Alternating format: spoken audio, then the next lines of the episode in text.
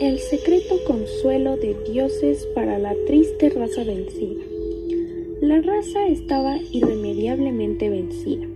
Los blancos, orgullosos y despotas, no se dignaban a considerar a los indios como seres humanos. Los habitantes del inmenso imperio del sol, sin rey y sin caudillos, no tuvieron más que soportar calladamente la esclavitud para muchos siglos o huir a regiones donde aún hubiera llegado el poder de los intrusos. Uno de esos grupos, embarcándose en pequeñas balsas de totora, atravesó el lago y fue a refugiarse a la orilla oriental, donde Kahana Chulma estaba luchando con la muerte. Los indios, sabedores de cuanto le había ocurrido al noble anciano, acudieron solícitos a prodigarle sus cuidados. Kahana Chulma era uno de los yatichiris más queridos en todo el imperio por eso los indios rodearon su lecho de agonía llenos de tristeza, lamentando su próxima muerte. El anciano, al ver en torno de sí ese grupo de compatriotas desdichados, sentía más honda pesadumbre e imaginaba los tiempos de dolor y amargura que el futuro guardaba a los desventurados. Fue entonces que se acordó de la promesa del gran astro. Resolvió pedirle una gracia, un bien durable, para dejarlo herencia a los suyos, algo que no fuera ni oro ni riqueza, para que el banco ambicioso no pudiera para los incontables días de miseria y padecimientos. Al llegar la noche, lleno de ansiedad, en medio de la fiebre que le consumía, imploró al sol para que pudiera oírle su última petición.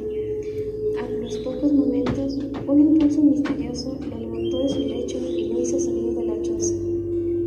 Yuima, dejándose llevar por la secreta fuerza que lo dirigía, subió por la pendiente arriba hasta la cumbre del cerro.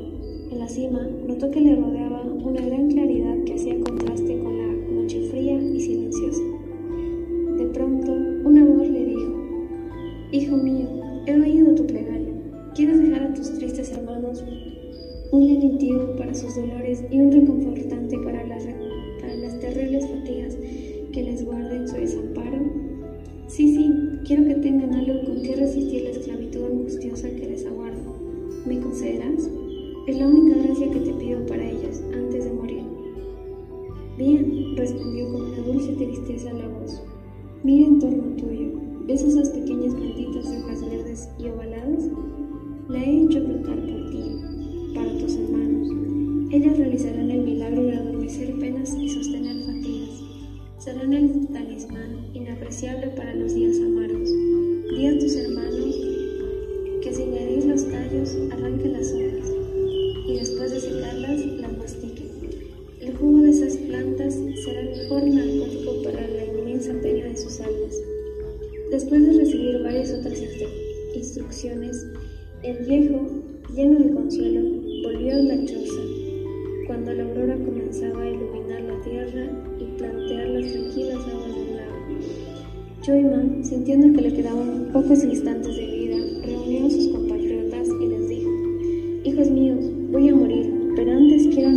lo que el sol, nuestro Dios, ha querido en su bondad concederos por intermedio mío.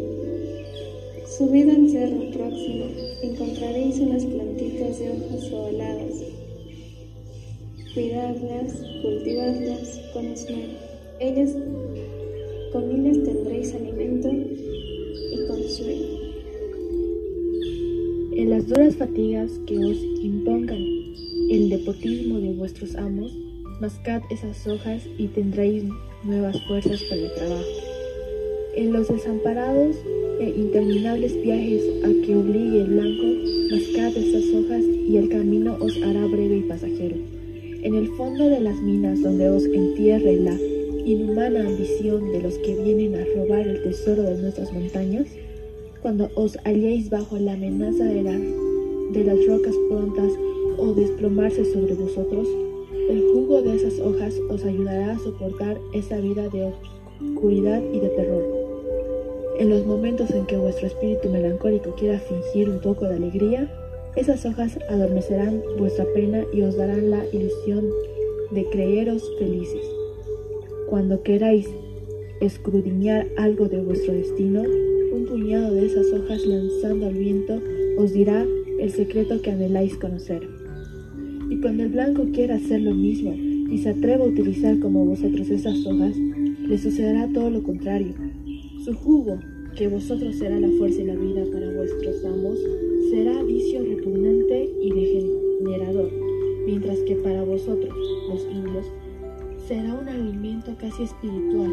A ellos les causará la idiotez y la locura. Hijos míos, no olvidéis cuanto os digo. Cultivad esa planta, es la preciosa herencia que os dejó. Cuidad que no se extinga y conservadla y propongadla entre los vuestros con veneración y amor, tales como las les dijo el viejo Chuima. Dobló su cabeza sobre el pecho y quedó sin vida. Los desdichados indios gimieron inconsolables por la muerte de su venerable yatí. Durante tres días y sus noches lloraron al difunto sin separarse de su lecho. Al fin, fue necesario pensar en darle sepultura. Para ello, eligieron la cima del próximo cerro. En silenciosa comitiva, fueron los indios hacia la cumbre, conduciendo el cadáver de su yatil. Fue enterrado dentro de un cerco de las plantas verdes y misteriosas. Recién en ese momento se acordaron de cuánto les había dicho al morir Cajamachuy, y cogiendo cada uno un puñado de las hojitas ovaladas, se pusieron a masticarlas. Entonces se realizó la maravilla. A medida que tragaban el amargo jugo, notaron que su, pena inmensa se adormecía lentamente. Leyendas de mi tierra, dentro